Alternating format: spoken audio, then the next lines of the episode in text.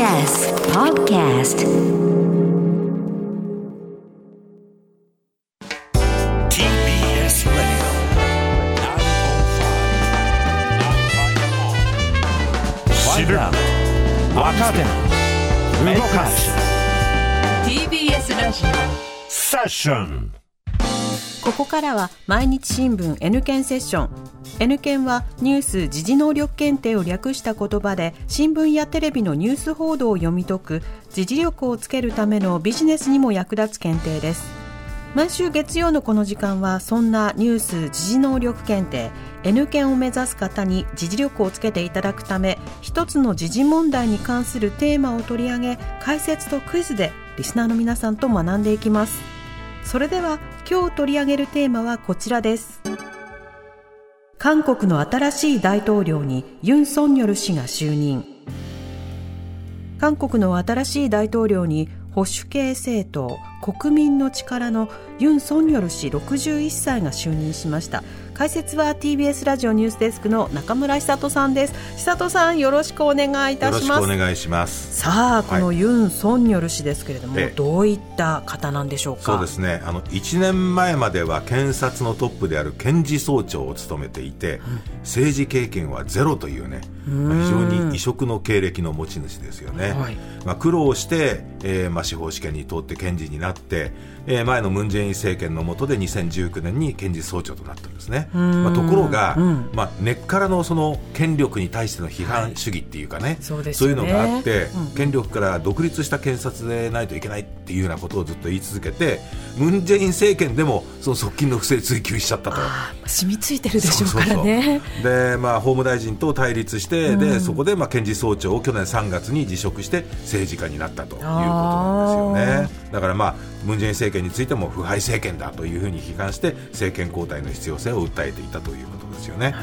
で今年3月の大統領選で保守系の政党国民の力から出馬して与党候補を僅差で破って当選したということですね、まあ最近はねあのキム・ゴンヒ夫人のファッションなんかもね、はい。話題になったりもしてますけれどもね、あのちなみに韓国の大統領選挙っていうのは5年に一度なんですよね、はい。でまあ、かつての軍事政権の流れを組む保守系と市民団体の出身者が多い進歩系による事実上の一騎打ちというのが、まあ、続いてきているという感じですね。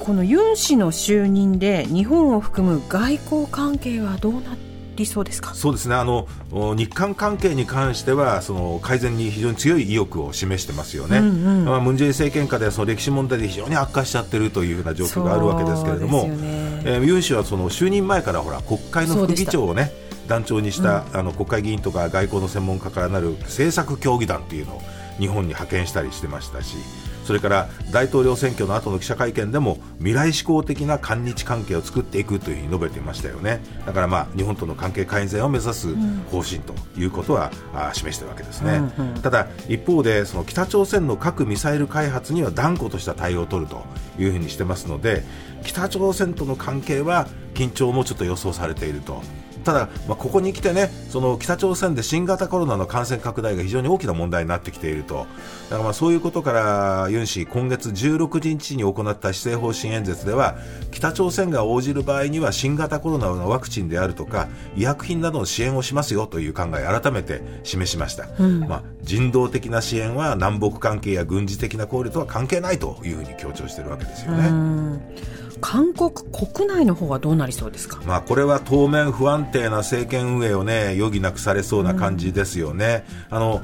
大統領に就任した直後に大統領執務室その権力の象徴とされた大統領府の青瓦台からね、えー国防省の庁舎内に移したりして大統領権力的っていう風なイメージを払拭することをね、えーもうやってますけれどもただとは言ったってそのユン大統領を支える保守系の政党国民の力っていうのは少数与党に過ぎないわけですよね。で国会では、えーまあ、野党となってしまった進歩系の政党共に民主党が6割近い議席を占めているということで、えー2024年だから再来年ですね4月に行われる次の総選挙まで大まかな構図は変わらないと。だからそのユン氏に近い関係者は国会対応が新政権にとって最大の課題になるのは避けられないというふうに気をもんでるわけですよね。さあそれではここでニュース時事能力問題です。はいえーユン・ソンニョル氏の前の韓国の大統領はムン・ジェイン氏ですよね。はいはいそれではその前の2013年から17年に大統領を務めた人物は次に挙げる4人のうち誰だったでしょうか？1イ・ミョンバク氏2パク・クネ氏3ノムヒョン氏4キム・デジュン氏ラジオをお聞きの皆さんも一緒に考えてみてください。それではシンキングタイムスタートです。リスナーの皆さん一緒に思い出しましょう。えーユン・ソンニョル氏の前の韓国の大統領はムン・ジェイン氏ですがそれではその前の2013年から17年に大統領を務めた人物は次に挙げる4人のうち誰でしょうか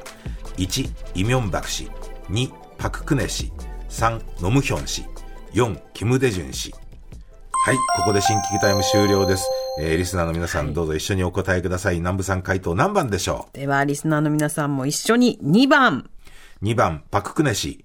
正解、はいその通りですよね。えー2013年から17年に大統領を務めていたんですけれども、親友がね、国政に関与していたというふうな疑惑などで、弾劾訴追されて、はいまあ、任期の途中で失職してしまうという。ねだから大統領5年なんだけど、2013年から17年というね、途中で終わっちゃってるということですよね。で、パク氏、国政における職権乱用罪などで懲役22年が確定したんですけれども、去年12月に恩赦を受けて出てきたと。この間の就任式の時にもね、あの、出席してましたよね。うんでこのユン大統領はその2016年の当時にこのパク・クネ氏に対する捜査チームのトップも務めていたということですね。まあ、その他の選択肢見てみますと、はい1番のイ・ミョンバク氏はパク・クネ氏の前の2008年から13年に大統領を務めたと。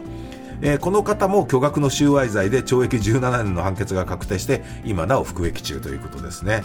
で3番のノムヒョン氏はそのイ・ミョンバク氏の前の2003年から2008年の大統領でした、で2009年に不正資金疑惑をめぐって検察の事情聴取を受けたんですがその後に自ら命を絶ったわけですよね、で4番のキム・デジュン氏さらにその前の1998年から2003年の大統領、えー3人の息子が収賄容疑で逮捕されていると。まあ、あのこのキム・デジュンさんっていうとねそのパク・クネ大統領のお父さんあのパク・チョンヒ大統領っていたその時代の時にキム大中事件っていうのがあってね、誘拐されたりっていうことでもね、有名な方ですけどもねまあ、いずれにしてもこういろいろとやっぱりそういうそのなんていうのかな大統領を辞めた後には収賄だったりとか汚職だったりとかいうことが取り沙汰されてるわけですが検察トップを務めたそのユン氏がね大統領に就任したことで果たしてそういうその政治家の腐敗の歴史を断つことができるんでしょうかどうでしょうかね。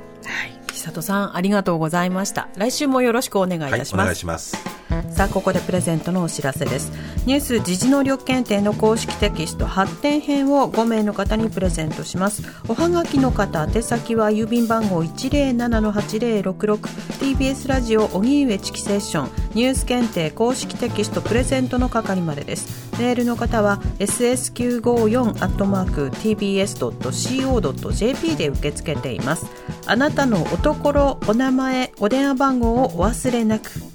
ニュース時事能力検定は年4回実施しています。6月26日日曜日に実施される第57回検定マークシート方式の申し込みを受付中です。公式ホームページからの申し込み締め切りは今日5月23日までです。毎日新聞 N 検セッション。今日は韓国の新しい大統領にユン・ソンニョル氏が就任をテーマに取り上げました。TBS ラディオ発信型ニュースプロジェクト。セッション